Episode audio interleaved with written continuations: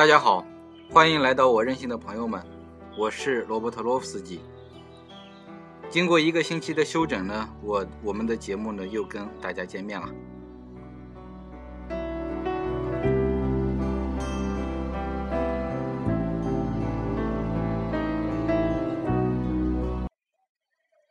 本期节目呢，我们为大家隆重的啊制作了一期关于这个红酒啊知识的这么一个档期。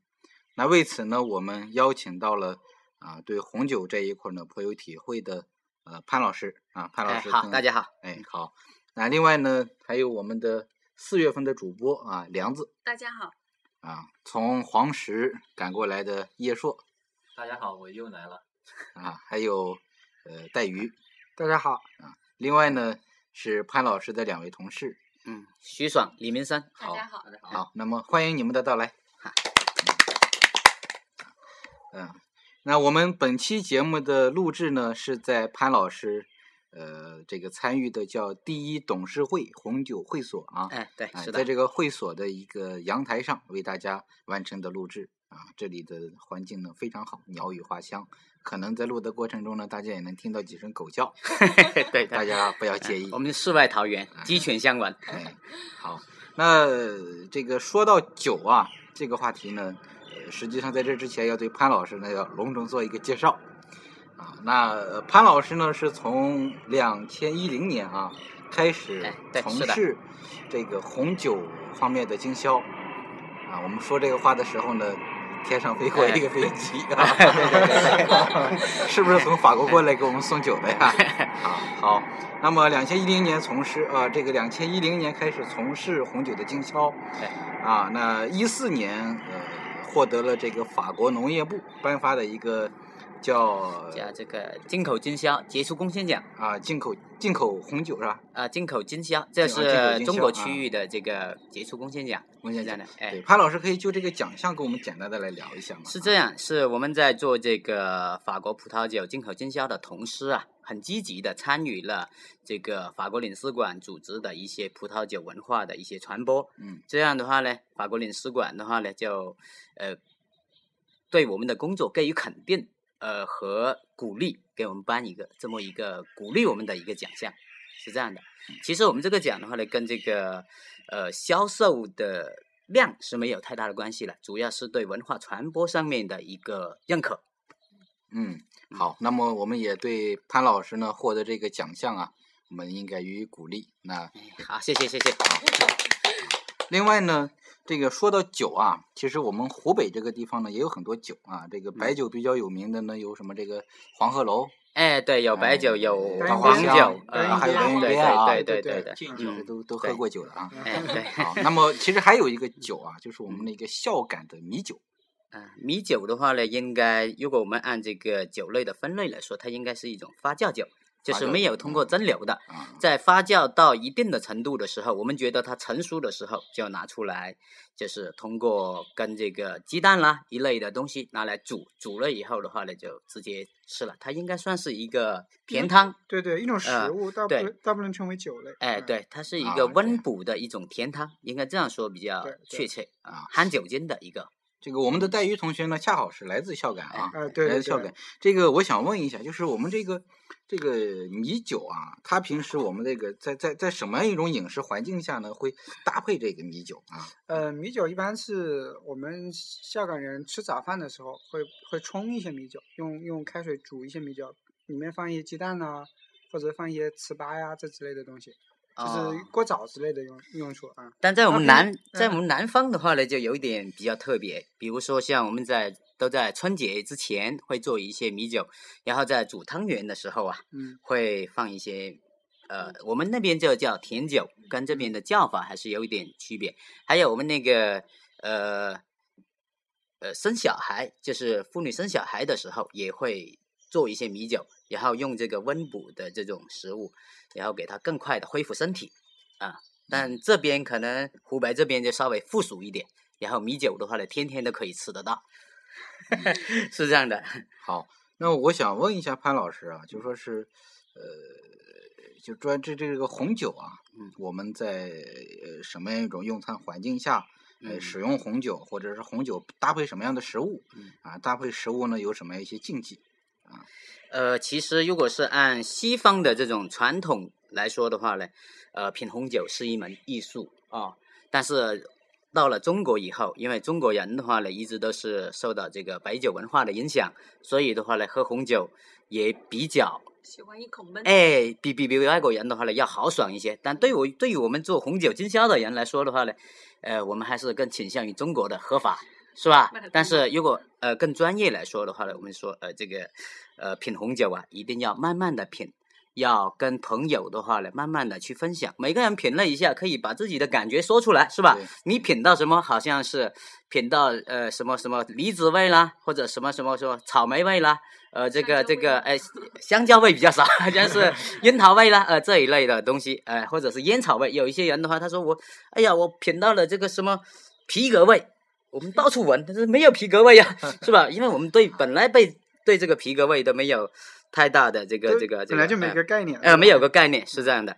然后作为刚才你说的是配餐的问题物，哎啊，对，配食物的话呢，我们通常是用呃是用一种红肉配红酒红酒啊、白肉的话呢就配这个白葡萄酒。什么叫做红肉呢？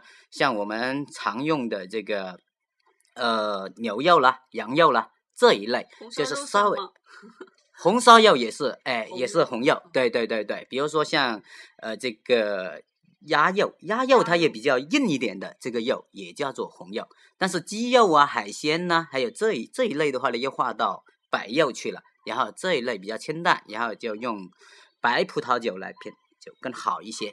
但是哎，潘老师，白葡萄酒实际上也是红葡萄酒的一种嘛？为什么跟一个叫白葡萄酒，一个叫红葡萄酒呢？呃，它这个是跟颜色的区分。其实很多白葡萄酒呢，并不是说白葡萄品种来酿造的，它是红葡萄品种酿造的，它只是去了皮，去了这个葡萄籽，然后酿造的。其实它也是红葡萄酒的一种，是吗？呃色不一样。这个这个应该是叫做葡萄酒，但是哦葡萄酒的有一个比较细分，细分的话呢，这个白葡萄酒它就分到另外一个大类去了。比如说像这个气泡酒也是分到另外一个大类去了。然后气泡酒的话呢，我们再吃一些火锅啊这一类啊，呃就比较适合了，因为气泡酒我们在试酒的时候温度比较低，大概四到五度，但我们吃火锅比较烫，然后的话呢，喝一喝一口这个气泡酒，这感觉的话呢就很舒服。像这个整个武汉呢、我们夏天的话呢，喜欢好多人喜欢光着膀子吃虾子，是吧？对，那吃着吃着喝一杯啤酒，那就非常舒服。那吃虾子的时候喝红葡红葡萄酒也可以吗？呃，是这样的，武汉的虾子大部分做法都是麻辣味的哦。油焖大虾，哎，油焖大虾都是麻辣味，也比较油腻。然后的话呢，拿来喝红葡萄酒的话呢，可能这个就淡化了葡萄酒的一个口感。呃，更多的我觉得应该配啤酒要好一些。但是真的虾子就不一样了，真的虾子的话呢就很清淡。哎，对对对，因为这个小龙虾也有嗯很多家嘛，也是清蒸的，是吧？也有出名的什么小亮小亮蒸虾啦，是吧？我们偶尔也去。但是的话，这样的酒的话呢，拿来配一些这个葡萄酒还是可以的。哦，就是嗯说油焖大虾一类的配的，可能吃的会影响红酒的口感，而且可能对不健康一些。呃，从健康的角度上面说的话呢，我们还是没有这个方面的一个数据来支撑哦。但是我觉得从口感的上面来说，可能就是更呃吃一些清淡一点的肉来喝葡萄酒，更凸显我们葡萄酒的一些口感。哦，啊那个就是说刚才说的那个健康啊，然后就是大家都常说的就是喝红酒有利于健康，就说这个到底是属于事实嘞，还是就是只是一个传说？呃，这是一个事实。像女孩子的话呢，晚上呃喝那么一小杯，大概在一百毫升以内。哦，适当适当的去喝一点的话是有有助于促进睡眠，因为你睡眠好了，这个皮肤就自然就好了嘛，是吧？所谓的美容就是把自把睡眠弄好，然后的话呢，就是也可以抑制脂肪的吸收，因为酸性嘛，有很多很多女孩子为了减肥还专门去喝那个醋啊之类的，是吧？呃，果醋，然后喝葡萄酒就是很好的，它也可以把这个抑制脂肪的吸收，这样你自然的话呢，呃，这个身体就更苗条了，是吧？更诱人了，所以法国的美啊女多一些吗。哎，中国也很多美女，嗯，还有潘老师，像那嗯种喝酒的时候，我们有时候喝的话，会发现那个酒杯下面会有很多的沉淀物、渣子，就不太能够分得清那种酒是好的还是坏的，不知道能不能喝。呃，就是说这种这种现象是本来就有的，还是变质了的？呃，是这样，就是葡萄酒沉淀的话呢，是一种普遍现象哦。就是葡萄酒为什么沉淀呢？因为葡萄酒我们在这个种植葡萄的时候，有一些土质它含的矿物质稍微多一些，这样的葡萄酒的话呢，在灌瓶以后存个两到三年或者四到五年，它就有可能会出现一些微小的沉淀，这个叫做酒酒石酸的晶体。这个饮用的话呢是不会影响身体的，只是影响我们饮用的一种欲望。比如说我们倒了一杯酒，看到很多沉淀，可能就是欲望就差一些了，会影响这个饮酒的心情，是这样一个状况。所以说哎喝前要摇一摇嘛。哎，不是不是，这跟摇一摇没关系。这个你摇了以后，这个沉淀还是在的，它会把整个酒都搞浑浊了。但我们看到每一个酒的话呢，那个底部不是有一个酒凹吗？嗯，酒瓶叫做瓶凹，不是酒啊，瓶凹。瓶凹的话呢，就是主要是让这个沉淀的葡萄酒的这个沉淀物，呃，集中在那个瓶凹里面。然后我们倒酒的时候啊，就轻轻的倒，不会让这个呃沉淀物浮起来。然后我们这样喝进去也不会影响健康，对吧？哎，对对，但是会影响我们喝酒的欲望。比如说我们倒出来的话，看到有，有一个悬浮状的东西在那里，我们呃就心中就不舒服了，是这样。所以那个嗯瓶装那个酒啊，下面的部分就一般不喝了，是吧？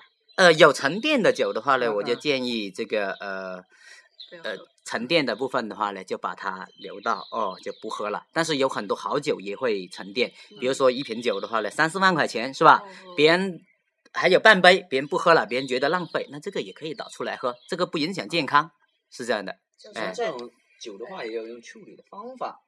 啊我们就是高端的红酒，一般都要醒酒，是吧？醒酒的话，它就有一个醒酒器啊。你看，就是一般来说，那个醒酒器啊，就是嗯潘老师，你给我们介绍一下那个对啊醒酒这方面。醒酒要醒多长时间？有是这样的，有一有醒酒器的话呢，有几种，一种是玻璃器皿醒酒器，还有一种的话呢就是快速醒酒器。快速醒酒器上面它就有一个滤网，滤网的话呢，大部分就会把我们这个沉淀这个东西哦，就沉淀了了，过滤掉了，嗯就是在那个滤网上面，然后过滤下来的酒的话呢还是可以喝的。然后所谓的醒酒，为什么要醒酒呢？醒酒的目的就是让我们的这个酒充分的接触空气，让它更快的呃融合跟空气融合，然后？哎，口感会更佳，因为我们的酒的话里面有这个亚硫酸盐，亚硫酸盐的话呢，它主要是通过这个亚硫酸盐来保持这个酒体的稳定性和保鲜。我们在醒酒的同时的话呢，可以把这个亚硫酸盐啊更快的把它挥发掉，呃，让我们喝到原汁原味的这个好的葡萄酒，主要是起到这么一个效果。但醒酒的时间的话呢有不同，有一些比较轻柔一点的葡萄酒，我们可以醒酒，可能时间稍微短一点。像一些名酒的话呢，它用的这个比较强劲的葡葡萄品种来做这个葡萄酒，要比如说像赤霞珠，有些的话呢要醒到一个小时，呃或者更长的时间。但是新酒的目的的话，它有一个呃最佳的饮用的时间，我们在新酒的同时，也可以慢慢的去品它，就是品到最佳的程度的时候，最佳饮用的这个呃时间的时候，我们就可以开始饮用它了。哎像老师刚才说的赤霞珠，因为我今天我看到我们桌子上放的那瓶白酒上面有个成分啊，它有嗯的成分是赤霞珠百分之六十五，哎还加了一对个别的对对对成分。但嗯。是我们可能在外面买东西的时候，它可能一定要是百分之百的那种吗？呃有有有这样的，就是只有法国大部分啊，也不是说只有法国，大部分的这个呃混酿的，就是葡萄品种混酿的，都从法国那边出来比较多，因为它追求的是一种更复杂的一种感觉，让你喝酒的时候有无穷的回味。口让你多一些是吗？呃，对对，应该可以这么说，就口感更复杂一些，让你想到很多东西。比如说你喝这个酒，呃，我这样举例吧，比如说你是喝这个单一的美乐，你可能想到的是一种初恋的一种感觉，但是呃，你喝的这个是美乐跟赤霞珠跟品丽平丽珠啊混酿的一个东西，你就感觉到更复杂，可能这是结婚以后的感觉，呃，这个感觉就不一样了。我们常常说有的红酒可能掺了水，就不知道这个是怎么区分了。呃，是这样，葡萄酒的话呢是百分之百的这个葡萄汁酿造的。如果它在上面写百分之五十葡萄汁等等的话呢，有可能这个就是掺了水，或者是加了其他的呃添加剂进去。这种葡萄酒的话呢，就不是天然的葡萄酒，我们呃也可以给它定义成为其他的果酒去了。哦，这就是说，我们去那个超市啊，或者是哪个地方购买这个红酒，如果说要辨别它的真伪哈，是不是假的话，我们就呃辨别那个葡萄汁是不是达到百分之一百，是吧？呃，是这样，这只能辨别它是不是百分之百的葡萄酒。哦，啊、只能这样去辨别它。其实葡萄酒的真伪的话呢，呃，我们可以通过更多的方式去嗯辨别它。嗯，好，那那这样，嗯，这个呃，关于葡萄酒的辨别啊，嗯包括葡萄酒的分类啊、产地啊，包括送礼的时候给爷爷奶奶送酒啊，送什么样的酒，关于这些问题呢，我们在下一期节目里面为大家来详细啊，再来呃进行解答。那这个本期节目呢，我们就先说到这里啊，感谢大家的收听，我们下期再见。好好好。